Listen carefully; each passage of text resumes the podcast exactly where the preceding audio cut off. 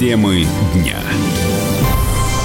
Вы слушаете радио «Комсомольская правда». Меня зовут Валентин Алфимов. Мы с вами говорим на главные темы дня. И все это происходит в режиме информационного марафона. И давайте начинать. Андрею Аршавину ограничили выезд за границу. Суд в Петербурге, который рассматривает громкий бракоразводный процесс, установил, что экс-капитан сборной России по футболу и питерского «Зенита» не платит алименты своей, э, своей дочери. Сегодня состоялось очередное заседание. На прямой связи наш корреспондент Надежда Ваткова Никулина, которая во все глаза следит за тем, что происходит в суде. Надь, здравствуй. Да, здравствуйте. А, Аршавин все-таки так и не пришел на суд? Нет, не пришел, не дождались ни его, ни Алису Аршавину, которая сидит дома с детьми. Говорят, что ей не с кем их оставить, поскольку нет денег на няню. А, ну да, кто бы сомневался. А, почему Аршавину запретили выезд за границу? Как он теперь будет э, отдыхать во всяких курортах там? Ну вот это как раз-таки главная новость дня. Проблема заключается вот в чем. А, еще на прошлом заседании, которое состоялось полтора месяца назад, суд вынес исполнительный лист, по которому Аршавин должен за каждый месяц бракоразводного процесса э, платить дочери 350 тысяч рублей в месяц. Угу. Суд длится уже, да, бракоразводный процесс длится уже 4 месяца, и получается, что за это время он задолжал ну, около полутора миллионов рублей. Сумма не маленькая. И не, ну, ни копеечки из этих денег он Алисе не заплатил. Денег не увидела ни Алиса, ни их двухлетняя дочь Есения. Именно поэтому судебные приставы, как сегодня вот рассказал адвокат Алиса Аршавин, Александр Добровинский, ну, приняли решение, что э, временно нужно как-то повлиять на Андрея и вот запретили ему выезд за границу. Возможно, это еще не все санкции, которые наложат на футболиста, эм, возможно, арестуют его имущество какое-то, машины, вплоть до часов, если он, конечно, не одумается, и этих денег э, в своей семье он не заплатит. А, а, я знаю, что ты, тебе удалось пообщаться с Александром Добровинским, это адвокат Алисы. Да, да, да. А, он, во-первых, рассказал, что Алиса живет в долг, денег у нее совсем нет, и вот сейчас она вынуждена сидеть с детьми, потому что не хватает даже на няню. Также он рассказывает, что они от своего не отступаются и все равно просят 2 миллиона алиментов в месяц на Есению и плюс еще 2 миллиона в месяц на саму Алису Аршавину до тех пор, пока не, ну, пока девочке не исполнится три года. То есть в ближайший год они хотят, чтобы Ашайн платил им 4 миллиона рублей. А, на что вот, а, сам адвокат рассказывает, что именно такую сумму футболист тратил на содержание своей семьи, и мы можем его послушать. Да, давайте услышим. Александр Добровинский, адвокат Алис Казьминой. Смотрите, жизнь публичных людей э, очень дорога на самом деле. Поверьте мне, я хорошо знаю, о чем я говорю. Это и охрана, которая должна быть, потому что э, мы живем в мире, где есть масса идиотов, есть поездки, есть э, одежда и так далее. Потом. Теперь этот уровень для ребенка надо сохранить, потому что закон говорит, что уровень нельзя повышать. Надо все сделать для того, чтобы... Вот, собственно, все. У семьи Аршавина была охрана? Да, именно так. А... А, у них, ну, у них роскошный дом, у них была охрана и, в общем, еще много-много всяких благ, о которых, скорее всего, вот, по крайней мере, нам Доброинский не рассказывает. Но он говорит о том, что у них есть все бумаги, документы это подтверждающие. И сегодня как раз-таки очередную партию рассматривала судья. Они приехали вдвоем, ну, два адвоката со стороны бывшей жены Аршавина, и у них было два чемодана документов, и все эти два чемодана они доставали, выкладывали и доказывали, что именно такая сумма тратилась на содержание семьи.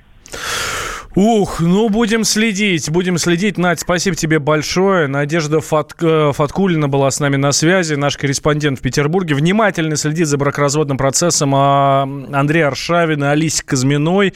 А, девять лет до, э, до этого брака, значит, э, Аршавин был в браке с телеведущей Юлией Барановской. Тогда э, Аршавин Барановскую бросил, она ждала от него третьего ребенка. Э, вот. Кто такой Андрей Аршавин? Вдруг кто-то не знает. Ну, российский футболист, капитан сборной, выступал за «Зенит» Москву, твой, питерский, э, за лондонский «Арсенал», в, в Кубани играл и даже в Кайрате играл в, э, в Казахстане. В, со, в составе сборной России стал бронзовым призером чемпионата Европы 2008 года. А российские любители кино стали свидетелями то ли драмы, то ли комедии, то ли плохой комедии, которая развернулась вокруг популярного YouTube-канала. На его автора Евгения Баженова, известного как Comedian, подали в суд. Кинокомпания Киноданс заявила, что блогер нарушил их авторские права. Сотни тысяч высказываний в поддержку Баженова и миллионы просмотров его ролика – это лишь первая реакция на обвинение. Среди заступников блогера – кинорежиссера, депутата Госдумы и даже Ксения Собчак. Объясняться приход... приходится Министерству культуры. Юрий Кораблев погрузился в этот захватывающий сюжет. Евгения Баженова один из самых популярных. Бэткомедиан, так себя называет блогер, начал делать кинообзоры 8 лет назад. За это время 178 видеозаписей посмотрели 665 миллионов раз. То есть по охвату аудитории творчество Баженова претендует на голливудский блокбастер. В описании канала блогер подчеркивает, здесь будут обзоры на плохие фильмы. За один из них Бэткомедиану и предстоит ответить.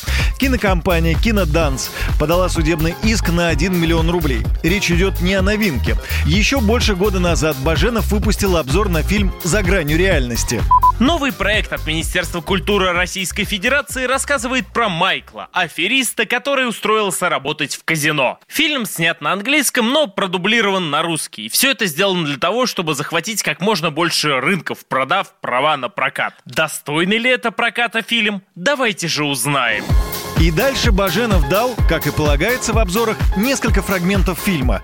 Именно это и стало причиной иска. В кинокомпании «Киноданс» считают, что были нарушены авторские права.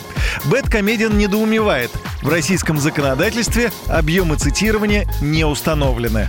У них специалист приводит в пример дипломные работы, выпускные работы, что, дескать, там есть допустимые объемы цитирования. Значит, вот в обзорах тоже они должны быть. Нам сказали, опять же, представители, что не нравится, что репутация компании страдает от этих обзоров. Дело в том, что если гуглить кинокомпанию, по крайней мере, раньше так было, если э, гуглить э, кинокомпанию «Киноданс», будут выдаваться мои обзоры. Вполне себе может быть, что под репутационным вот этим ударом они как раз это и имеют в виду.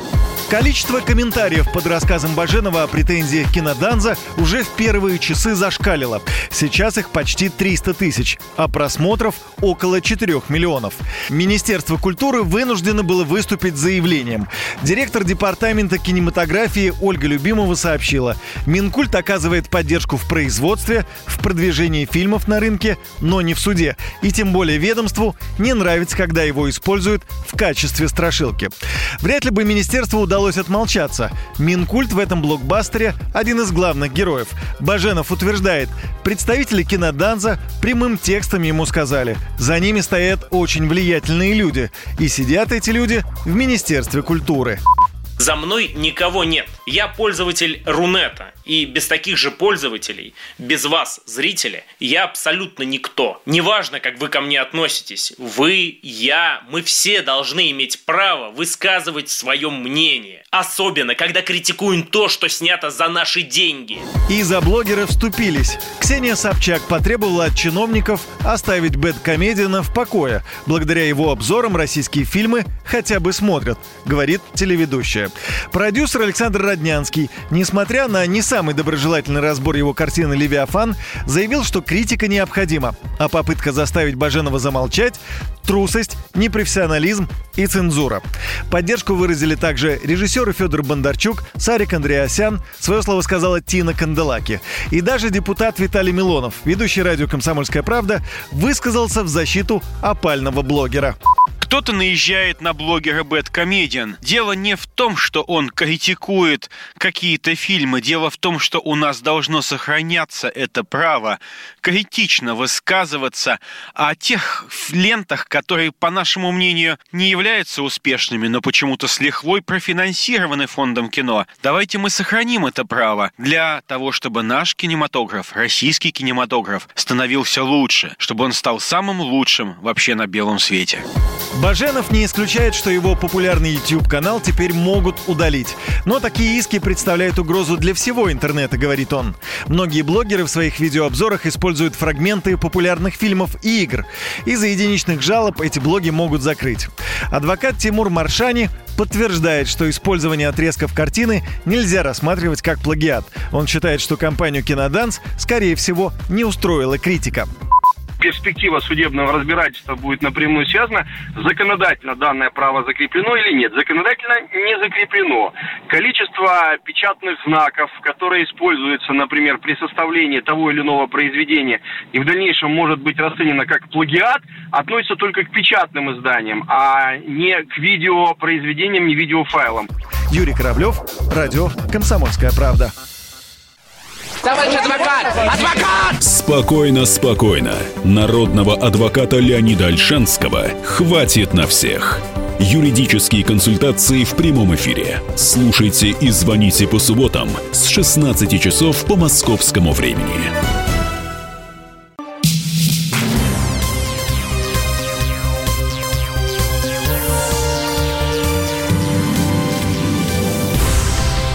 Вы слушаете радио «Комсомольская правда». Меня зовут Валентин Алфимов. Яндекс ответил на сообщение о требовании ФСБ передать ключи шифрования.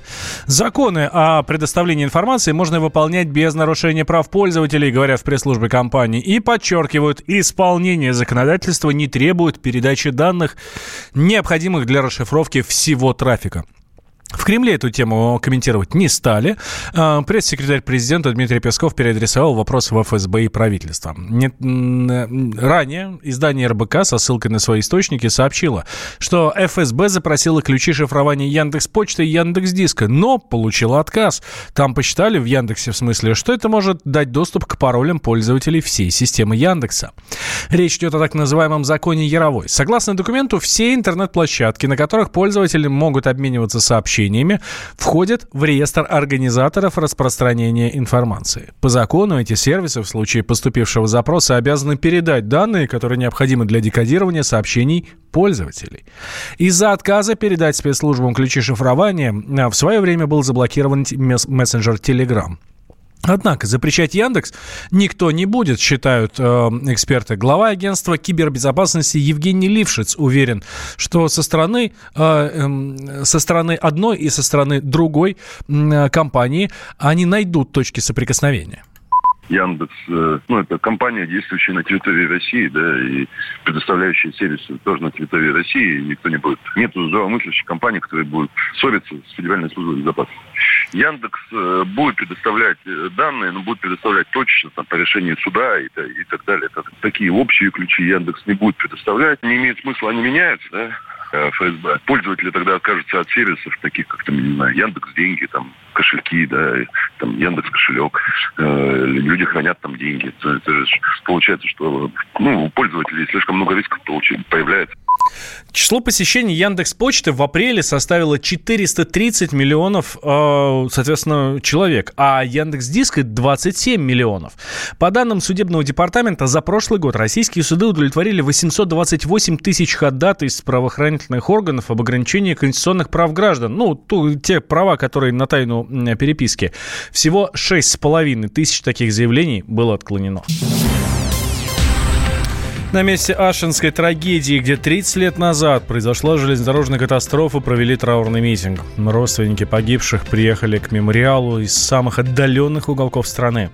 На прямой связи со студией сейчас корреспондент «Комсомольской правды» Рустам Максютов. Рустам, здравствуй, тебе слово. Валентин, здравствуйте. Сама трагедия до сих пор более вспоминается у нас в Башкирии. Ни до, ни после таких происшествий у нас в регионе не происходило.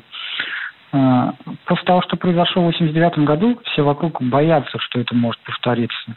жизнь изменилась действительно. Подобное не может забыться. Эти газовые трубы теперь у нас про проверяют по 10 раз. И в случае ЧП сразу высылают ремонтные бригады.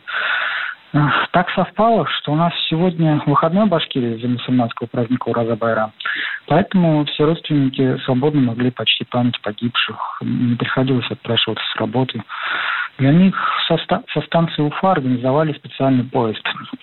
К нему также подцепили вагоны при, с прибывшими людьми из Челябинской области. Трагедия произошла на границе двух регионов и стала совместным горем. Трагедия погибло более 600 человек. Честно говоря, до сих пор порой не верится, что нечто такое страшное действительно могло произойти. Около сотни человек возложили цветы к мемориалу памяти и с трудом сдерживали слезы. Они все прекрасно представляют, насколько страдали их родные. Ведь очевидцы говорят, что пострадавшие словно факелы бегали вдоль путей. Такая глубокая рана у родственников, конечно, не может идти им стаж спустя 30 лет. Для этих людей это навсегда отпечаталось в жизни. Рустам Максютов, Комсомольская правда, Уфа. Да, Рустам, спасибо большое. Это корреспондент э, «Комсомольской правды» Рустам Максютов. Я напомню, что 30 лет назад неподалеку от города Аши из-за утечки газа на трубопроводе произошел взрыв. И произошло это прямо в, на железнодорожной ветке. В эпицентре тогда оказались два пассажирских поезда «Новосибирск-Адлер» и «Адлер-Новосибирск». И в одном из этих поездов в в детский лагерь в Сочи ехала очень большая группа детей. Мини-сериал «Чернобыль», который стал самым популярным телешоу, завершен. Американский канал HBO выпустил заключительный пятый эпизод. Несмотря на это, зрители продолжают выискивать киноляпы, восхищаться или критиковать сериал. Некоторые даже упрекнули сценаристов дискриминации, и, мол, в картине нет ни одного чернокожего. Одним из поклонников сериала стал Андрей Макаревич. Важно то, что на экране показан подвиг народа, который исправлял ошибки советских властей, говорит музыкант. По его мнению, фильм напомнит современному поколению трагическую историю нашей страны. Невероятно качественно сделан и драматургически, и главное, с уважением к деталям, к истории, но до каждого гвоздика, до каждого виточка шнура на телефоне, одежды, прически, выражение лиц. Но есть какие-то блохи типа того, что в Кремле, там, где заседает Центральный комитет партии, да, у каждой двери гвардейцы не стоят с карабинами. Вот этого они могли не знать. Да, но это вот единственное, что было несколько не похоже на реальность. Поколению с короткой памятью и с короткими мозгами он позволит не забыть недавнюю трагическую часть истории нашей страны. Мне кажется, это очень важно. Но вот интересно, летом 86-го, буквально через три месяца после аварии на Чернобыльской станции, Макаревич посетил зону отчуждения. Других участников группы «Машина времени» он оставил на Большой Земле, а сам с гитарой в руках выступил перед ликвидаторами. Концерт длился почти час, страха не было совсем, вспоминает музыкант. Мы были в 30-километровой зоне. Это близко. Но на входе все проходили дезактивацию, и там уже без масок все были. А вот ездил я ближе туда, к Чернобылю, там уже, конечно, одевали и костюмы, маску. Я поехал, честно говоря, потому что слышал очень много небылиц. Пошли всякие сказки про то, что там растут помидоры величиной в человеческую голову, высотой в 10 метров. И люди рвали на себя рубаху, клялись, что сами видели. А я понимал, что они врут. Ну, я плюнул и поехал. Я хотел бы увидеть своими глазами. А они артистов звали постоянно, потому что ликвидаторы работали напряженно очень. Совсем не было страшно. Рейтинг мини-сериала «Чернобыль» на киносайте IMDb обогнал «Игру престолов», сериал «Во все тяжкие», секретные материалы и даже «Шерлока» с Бенедиктом а, «Наше все» Кембербэтч.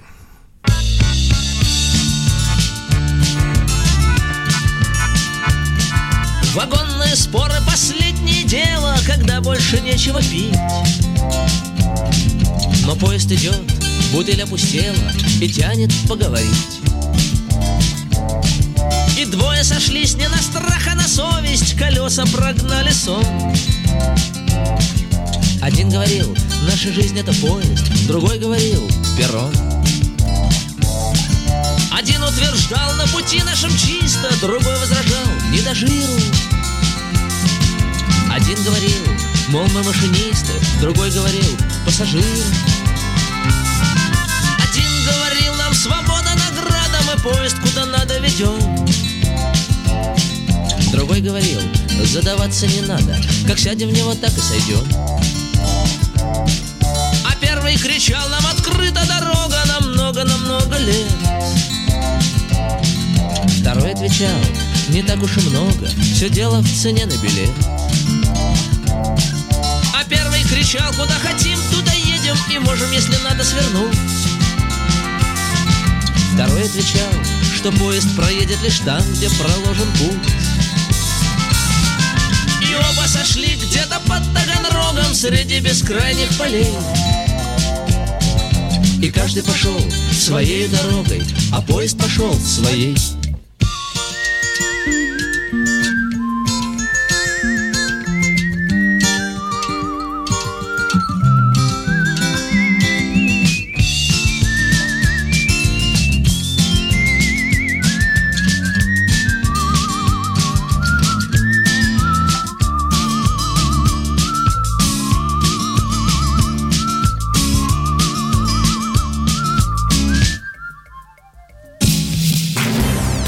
Темы дня.